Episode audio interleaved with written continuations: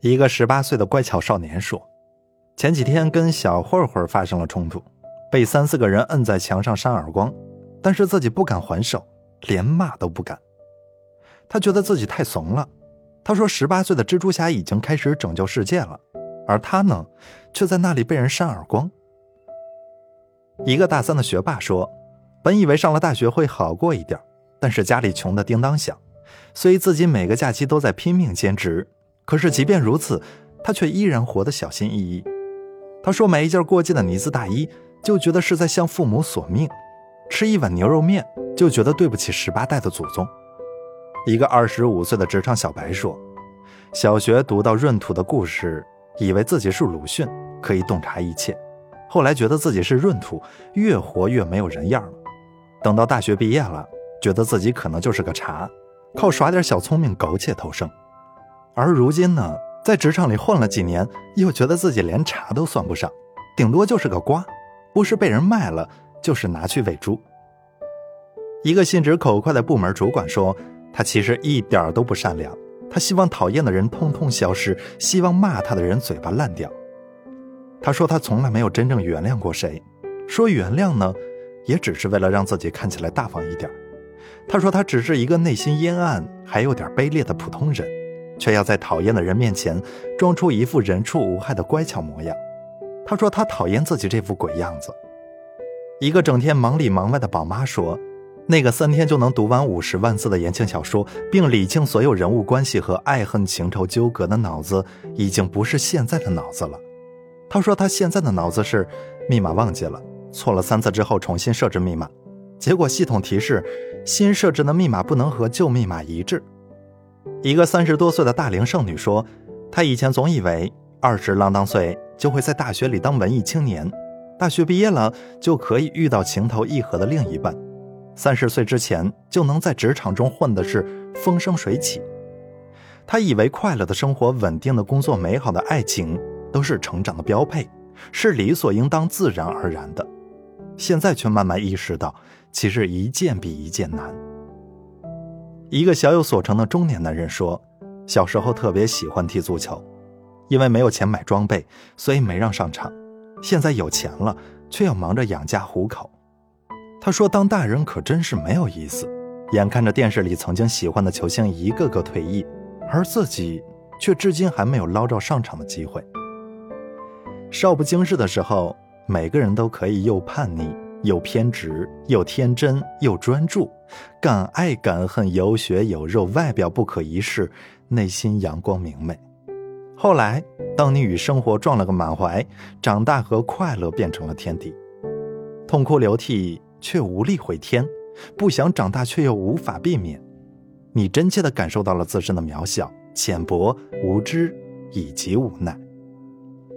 于是，一路单枪匹马却举步维艰的你。开始怀念那个一无所有却能放声大笑的你，你开始嘲笑自己，小时候真傻，居然盼着长大。可是问题是谁不是拿自由的灵魂去换取柴米油盐？谁不是把青春的嫩枝烧掉去煮五斗米粥？谁的心里没有几个陨石坑呢？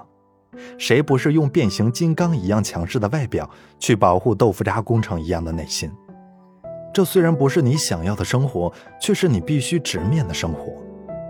成长，就是接受，接受麻烦不断是生活的常态，接受绝大多数的热闹都与自己无关，接受很多东西任凭自己怎么哭闹都无法得到，接受很多的渴望都没有机会满足，接受这个世界不是为自己准备的，接受自己在很多人的生命中无足轻重。接受自己不可能轻轻松松就成为理想中的大人。早年大闹天宫谁都不服的齐天大圣，后来不也变成了慈眉善目的斗战胜佛吗？幼时大闹龙宫抽龙筋扒龙皮的哪吒，后来也要去花果山捉拿那自由自在的猴子。少不经事的时候，你不知人间疾苦，更多的是无知无畏和无忧无惧。后来。你和生活主义过招，劈头盖脸的都是游戏规则、生存逻辑和世俗秩序。你发现人生它不像电影，更像是电影散场后撒了一地的爆米花。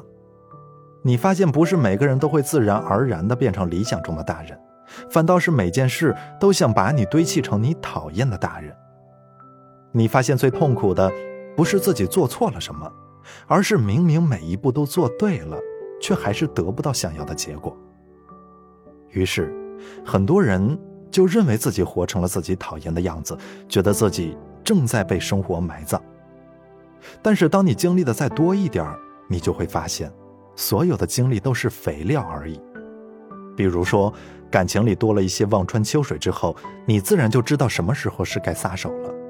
生活中有了几次望穿秋裤之后，你自然就晓得关注天气了。所以，还想奋不顾身的时候，那就继续奋不顾身。等你花光了奋不顾身，自然而然的就学会了三思而后行。不要贬低成长的意义。随着经历的增长、见识的拓宽和责任的加重，你的某些能力确实会消失掉。比如说，无人捧场的幽默。吃过暗亏的仗义，不被欣赏的信心，得不到回应的爱。但是与此同时，你还会长出新的本事，比如说无人捧场时学会了自娱自乐，吃过暗亏之后学会了小心谨慎，不被欣赏时学会了一笑了之，得不到回应时学会了及时止损。于是啊，你以前很看不起的事情，现在也会不知不觉就做了。你以前深信不疑的道理，现在也觉得不值一提了；你以前爱不释手的东西，现在也不屑一顾了；你以前深恶痛绝的行为，现在也能释怀了。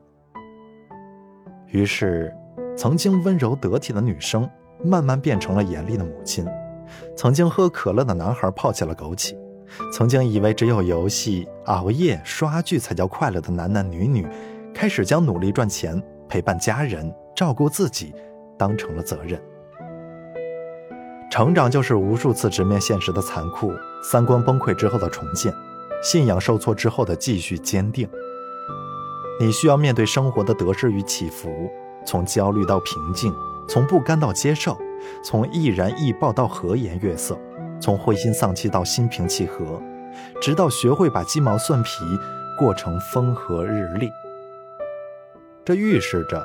你的人生迈向了新的阶段，你的肩膀能扛起更大的责任，你的审美达到了新的高度，你日益增长的见识和日趋平和的心态，给了你明察秋毫的眼光和游刃有余的生活。换言之，活成自己讨厌的样子，并不代表你活错了，它仅仅意味着曾经的你还没有被生活盘过。人都是会变的。就像是被生活把玩久了，榆木桌子也能爆出浆来。以前宁缺毋滥的 A，在几次失望的恋情之后选择了相亲，另一半明显不是他的理想型，但是他们的日子貌似过得也还行。以前常年穿衬衫和牛仔裤的 B，习惯了西装革履的穿着，有人笑话他说人模狗样，但是他觉得那个是褒义词。以前喜欢怼天怼地怼空气的 C，现在也知道替别人着想了。他意识到倾听是一件好事，并且再也没有打断过别人说话。以前跟陌生人说话就会脸红的 D，现在可以跟人侃大山了。他知道如何跟不熟的人搞好关系，也知道如何从没有意思的饭局上全身而退。以前一点小事就炸毛的 E，现在也可以随便开玩笑了。他的圆滑、克制和习惯性的微笑让人眼前一亮。以前不食人间烟火的 F，看到大妈在菜市场为了五毛钱吵得不可开交时会觉得可笑，如今需要自己亲自为柴米油盐酱醋茶买单时，也会偷偷的做笔记，以便学习那些大妈如何临场发挥出砍价的盖世神功出来。以前四体不勤、五谷不分的质疑变成了勤快的家庭主妇。他知道如何挑选最甜的西瓜，如何分辨扇贝新不新鲜，并且能够在半个小时之内搞出六个硬菜出来。长大这件事情既是剥夺，也是馈赠，它就像是一笔一笔的交易，是拿你有的换你想要的。比如说，用朴素的童真和未经人事的洁白，去换取人际关系的圆融与和谐。用不顾一切的勇气去换成年人世界的从容与平静。所以，以前任性到连工资都可以不要，如今想休息一天都要考虑后果。以前看谁不爽就大吵一架，现在心里都炸出蘑菇云了，还要面露微笑。而这意味着你终于活成了一个有责任感、有教养、有追求的成年人，而不是一副没有温度的皮囊，一副混乱不堪的情绪，一堆难以把控的欲望。年轻时是知耻而后勇，长大之后是知耻而后怂。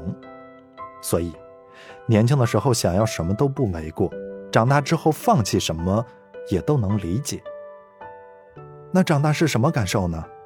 就是我们少年时爱过的球星、艺术家、明星都会慢慢退场，或者先我们而去，我们只能眼睁睁地看着我们的黄金时代烟消云散，然后接受我们。